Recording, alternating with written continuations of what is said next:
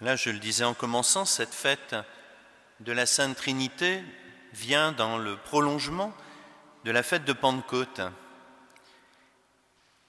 Une fête qui veut nous permettre d'approfondir notre foi chrétienne, de nous ancrer dans le Christ. Car notre foi chrétienne, elle ne se réduit pas à un vague déisme. C'est assez contemporain aujourd'hui. Ça consiste à croire que Dieu existe, mais sans plus, sans trop se poser de questions. Qui il reste, finalement, c'est une affaire de spécialistes. Alors, pensez un Dieu architecte du monde, un grand horloger ou un être suprême, comme on l'a connu au, au temps des philosophes des Lumières, ça peut satisfaire la raison, mais ça n'est toujours pas la foi. Nous avons entendu dans la première lecture cette affirmation de Moïse. C'est le Seigneur qui est Dieu, là-haut dans le ciel, comme ici-bas sur la terre. Il n'y en a pas d'autre. On n'en est pas encore à parler de Trinité, mais on voit déjà cette affirmation de l'unicité de Dieu. Mais pour cela, il a fallu toute une évolution.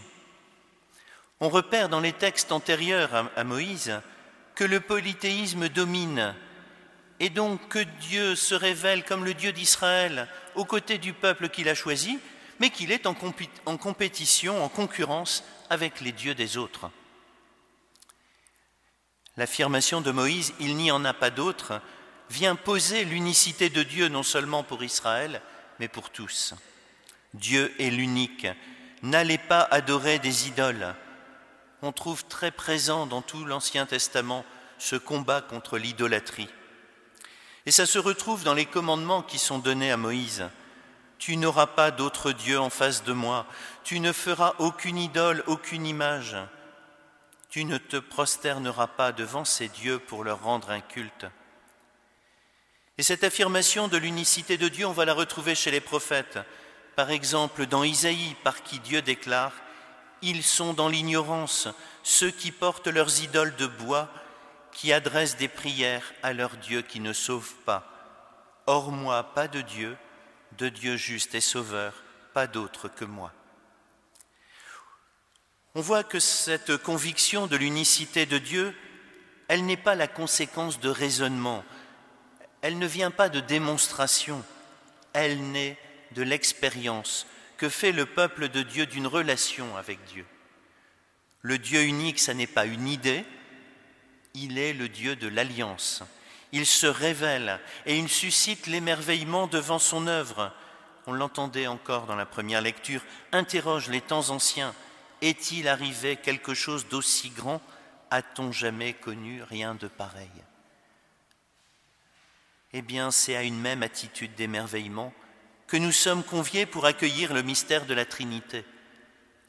Avec Jésus, la révélation de Dieu atteint son sommet. La Trinité, ça n'est pas un casse-tête pour mathématiciens ou pour des théologiens. C'est accessible à tous. J'en veux pour preuve cette réponse d'une petite fille de 8 ans que j'ai retenue. Au caté, quand on parlait de la Trinité, elle a répondu Ben, c'est normal. Si Dieu est amour, il ne peut pas être tout seul. C'est joli. Et c'est vrai, ça dit quelque chose d'essentiel sur Dieu. Dieu amour ne peut pas être seul. Telle est l'originalité de notre foi chrétienne. Nous croyons en un Dieu amour, un Dieu qui est relation, qui est communion avec nous, mais déjà en lui-même. Dieu n'est qu'amour, disait même le Père Varillon. Eh bien, le pape Benoît XVI le disait tout autant. Aujourd'hui, fête de la Trinité, nous contemplons la très sainte Trinité telle que Jésus nous l'a fait connaître il nous a révélé que Dieu est amour, non dans l'unité d'une seule personne, mais dans la trinité d'une seule substance. C'est un petit peu plus difficile que la petite fille. Trois personnes qui sont un seul Dieu, parce que le Père est amour, le Fils est amour, l'Esprit est amour. Dieu est tout et uniquement amour, amour très pur, infini et éternel. Il ne vit pas dans une splendide solitude, mais il est plutôt source intarissable de vie, qui se donne et se transmet sans cesse. Voyez, le Dieu unique n'est pas un monolithe, c'est une source intarissable de vie qui se donne et se transmet. Ainsi, dire Dieu Trinité, ce n'est pas une conviction annexe à notre foi chrétienne, car la manière dont nous nous représentons Dieu, elle dit aussi le type de relation que nous allons avoir avec lui. Or, affirmer que Dieu est Trinité, c'est percevoir le mystère de Dieu comme une relation d'amour entre le Père, le Fils et l'Esprit, mais c'est aussi penser notre rapport à Dieu comme une relation d'amour, d'amour filial. Et c'est bien ce que Saint Paul nous donnait à entendre. Vous n'avez pas reçu un esprit qui fait de vous des esclaves et vous ramène à la peur, mais vous avez reçu un esprit qui fait de vous des fils. Et c'est en lui que nous crions Abba, c'est-à-dire Père, puisque nous sommes ses enfants, nous sommes aussi ses héritiers, héritiers de Dieu, héritiers avec le Christ. Le mot Trinité n'y est pas, mais les trois personnes de la Trinité sont bien présentes. Ainsi, croire en la Trinité, c'est croire en notre adoption par Dieu. Ça permet aux chrétiens de ne pas vivre dans la peur de Dieu. Ça évite aussi l'élitisme, parce que le chrétien, il est appelé à témoigner que cet amour de Dieu, il est destiné à tous, qu'il est universel.